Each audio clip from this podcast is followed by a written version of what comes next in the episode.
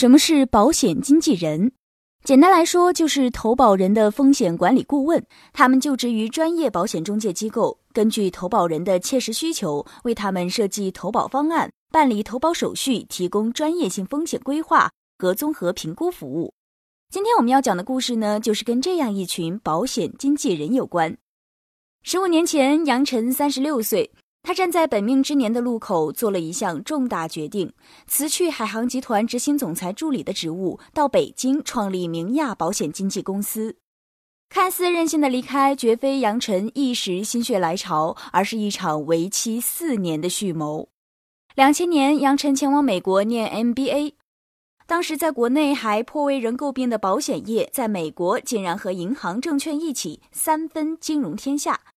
这强烈的冲击着杨晨的认知，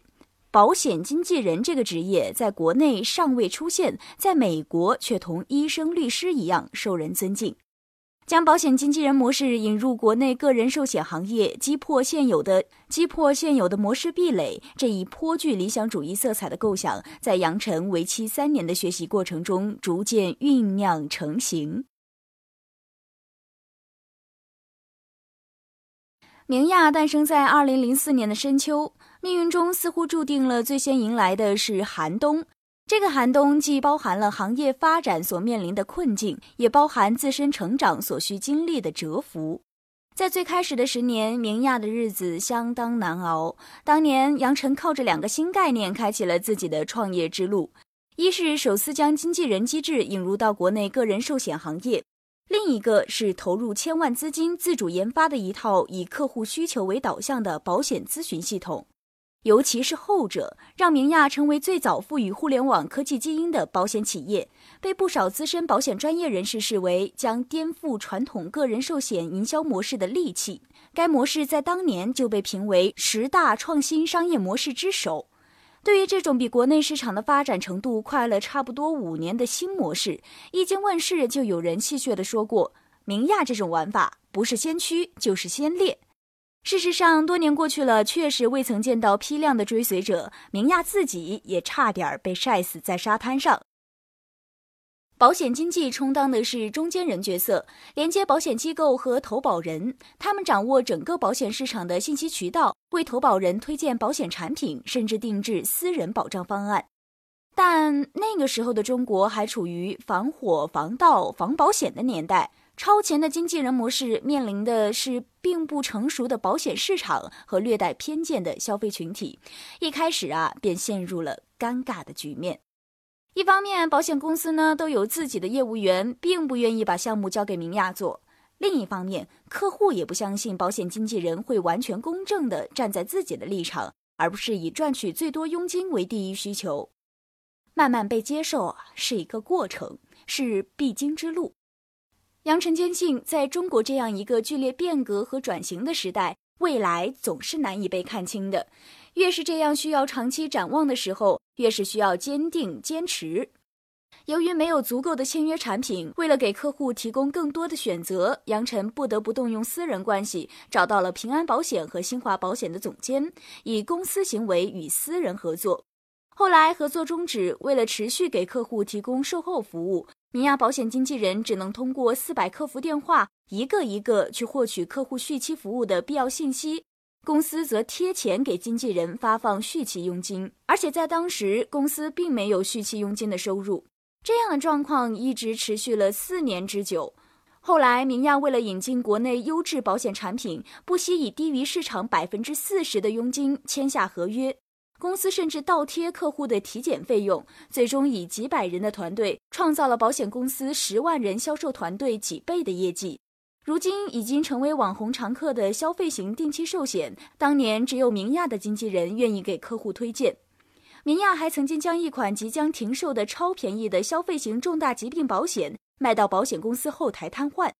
这些辉煌的业绩虽然没有让杨晨获得丰厚的经济收益，却让明亚在行业内部打响了名头。也奠定了一大批死忠的经纪人基础。在创业初期的几年时间里，杨晨花了大量的时间和精力去做并不擅长的保险意义和功用的传播，渐渐看到了客户的变化、行业的变化和明亚的变化。春天的脚步似乎越来越近了。随着明亚的业绩逐渐向好，杨晨所主导和坚持的保险经纪人模式也渐渐受到了资本的青睐。二零零七年和二零零八年，明亚先后成功的完成了两轮私募融资。明亚的经纪人团队也从最初的两百人发展到了五百人，并且在国内多地开设了分支机构。连杨晨自己也相信，保险经纪行业的春天似乎真的要来了。在北京寸土寸金的东二环，他盘下了三千五百平方米的一整层写字楼，招兵买马，准备大展拳脚。在那些日日夜夜里，杨晨反复在脑中构思勾画。一幅保险经纪的商业画卷已经铺就，只等着杨晨落下浓墨重彩的一笔。然而，笔还停在半空中，一切戛然而止。二零零八年，美国次贷危机在大洋的彼岸抖动了一下自己的蝴蝶翅膀，经济的潮汐便迅速席卷至全球，明亚未能置身事外。几轮计划中的融资流产了，但这还不是最坏的情况。那几年，基于对杨晨所领导的明亚保险经纪公司未来形势的研判，包括麦肯锡合伙人在内的多名业内资深专家纷纷投资明亚。经济危机一来，最先受到冲击的便是这些国际金融大鳄。由于自顾不暇，他们逐渐撤出了明亚。与此同时，因为公司前景不明，明亚的经纪人团队也在萎缩。三千五百平米的办公区域，三分之二都是空置的。但资金却每天在真真实实的流失，看着空荡荡的办公室和银行账上越来越少的数字，杨晨心里充满了煎熬。再这样下去，不要说拓展业务、实现暴富，恐怕连工资都要发不出来了。所有的步调都被打乱了，理想抱负先放在一边，活下去才是唯一的命题。这时，有人劝杨晨放弃明亚。以他在行业内的知名度，在某个上市公司高管职位并不难，积存实力，等待经济形势向好再重新创业，似乎是更是实务的选择。放弃是一种艰难的选择，但比它更艰难的是坚持。一番挣扎之后，杨晨决定，不论如何，明亚一定要活下去。在海南省成为国际旅游岛的前夕，杨晨卖掉了在海口的私人物业，这笔钱全部用于给员工发放工资和支付公司的其他开销。之后，杨晨又前后几次以远高于银行的利息向生意场上的熟人朋友借了几百万，才算暂时替明亚解决了燃眉之急。死里逃生，明亚经历了几年的蛰伏。二零一六年，杨晨和明亚都迎来了自己的本命年。十二年为一季，如果说明亚的第一季是为了生存而战，到了第二季，他就开始铺陈版图，准备迈上真正的征途。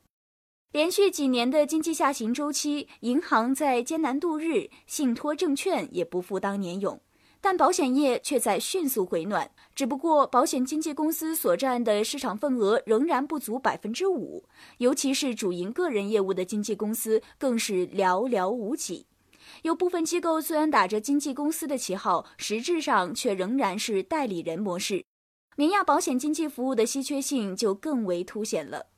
这一年，明亚首次实现了年营收超十亿，其中个险业务持续保持着百分之九十以上的年复合增长，当之无愧地进入了行业头部企业的阵营。明亚的第二个本命，杨晨给自己下达了战书：利用互联网和大数据赋能经纪人，为客户提供独立的一站式的全面风险管理和财务咨询服务，让经纪人成为令人尊敬的职业，让明亚成为创新型全金融服务企业。在杨晨的构思中，明亚的发展将会倾向于 O2O 模式。先在网上提供 B to C 的简单模型工具，完成获客和需求征集工作；设置呼叫中心，为客户提供对接服务；再转移到线下，为客户配备保险经纪人，进行一对一定制化咨询服务。简单的销售职能一定会被互联网取代，但至少未来五到十年时间，互联网和大数据不可能替代保险产品的咨询服务人员。杨晨很笃定。明亚保险经纪人的准入门槛是大学本科，在行业内是最高的。明亚百分之三十的经纪人拥有认证的理财规划师资格，他们在一起不是研究保险条款，就是法律法规。这是一群名副其实的保险界的学霸。是一群因共同认可的价值观而聚集在一起的志同道合者。如今已有六十七家寿险公司、四十八家财险公司与明亚建立了合作关系，在售保险产品达上千款，并且明亚已经在全国建立了二十家省级分公司。这样的布局还在以每年三至五家的速度递增。杨晨很自律，每天他都是最早到公司，也是最晚离开公司的。当感到疲倦时，他会到窗前看看其他写字楼窗户透出的灯光。在他眼中，写字楼内每一盏深夜亮着的灯的背后，都有一群前进路上的奋进者，他们都在奋力向那窄门进击。